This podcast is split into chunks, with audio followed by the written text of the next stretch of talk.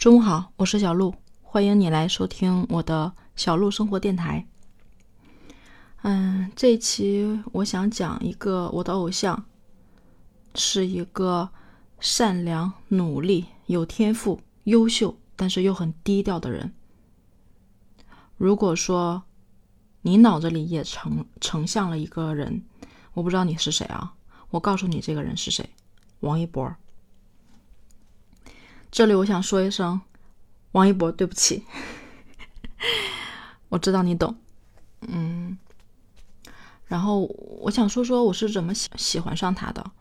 其实《陈情令》这部剧应该在一九年，一九年有的时候，好多人开始都掉这个坑里了，但是我没有。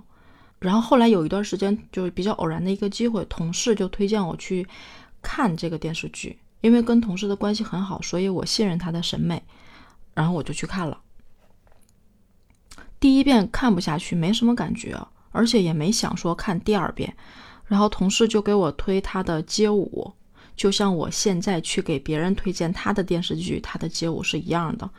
我当时也没有很耐心、很细心的看，就只是觉得啊还行吧，就只是这样的感觉。后来为什么入坑？得谢谢抖音，就是我在刷抖音的时候，开始刷到王一博的《天天向上》里面的片段节选，我突然发现他是一个特别善良，然后你说他害羞，他其实在熟人面前又特别玩，特别放得开，嗯，就跟我之前对这些明星的认知不太一样。他的真诚、善良、诚实都不是装出来的，经得起时间的推敲。然后你在那些细节里，在他的第一反应里，你都能判断出来，这个人真的是特别的好。很多很多人喜欢他，也有很多很多明星喜欢他。呃，举个例子，就是演《红楼梦》中的那个晴雯，晴雯的扮演者就说他很喜欢王一博。啊，就是能看到他身上的那个闪光的点。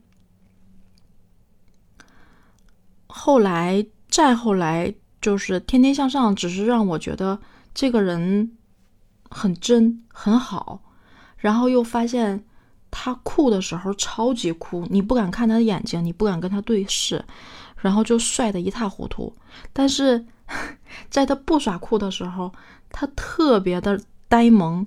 就是特别的可爱，还有小奶音儿，然后呢，还有那个，嗯，就是婴儿肥的那个脸脸蛋儿那块儿，所以就是，嗯，会就是这些粉丝会给他起名叫波波，就是就是就嘟嘟的那种感觉，就让我还挺颠覆认知的。后来了解到他是十三岁的时候去韩国当练习生。每天很刻苦，只能睡四个小时左右，然后因为太刻苦的练习导致犯心肌炎，然后打吊瓶，并且医生告知他说：“嗯，后面都不要做这种剧烈的运动了。”但是王一博后来仍然坚持去做这个事儿，而是坚持下来了。就是他从小就带着明星的气场在里面。就是你现在在看他在韩国，呃，当练习生的时候，他们那个组合，他里面那个状态，他虽然是最小的，但是他是最有气场，也，嗯，就非常有那种明星的感觉，然后走起路来拽拽的。网上说一博越大了，越来越大，然后就越来越乖了，就小的时候真的是拽的二五二五八万一样，就是。这这这几个就是这个团体出出来的时候，你就感觉一博是明星，其他人是他的保镖，然后走起来屌屌的那个样子哦，真的是很帅很帅。就是你会发现，你越挖越发现这个人真的太有魅力了。他特别的努力，特别的优秀，又特别的低调，关键是他还有天赋。然后他本身的本身的那个形体又很高级。很符合那种审美的高级感，就是脸小、脖长、肩宽，呃，腰细、腿长，然后就整体的型都非常适合。就是同样是一支舞，他跟别人一起跳，就一定是他跳的会更好看一些。你不得不服。然后他要求自己是每一年会出一首歌，大概在年底的时候，他现在坚持做，并且做到了。然后，呃，街舞这块儿是在他现在演艺事业这么忙的时候，仍然坚持和热爱的东西。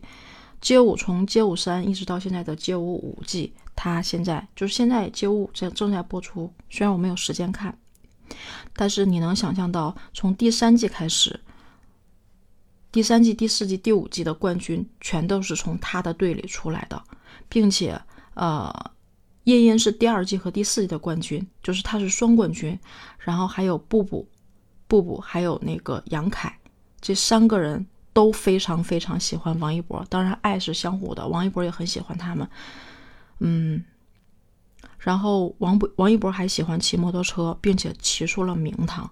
就是拿到了，我不知道那个是什么冠军啊，骑出了名堂。他在他喜欢做的每一个事里面，都把认真做到了极致，而且做到了最好的成绩。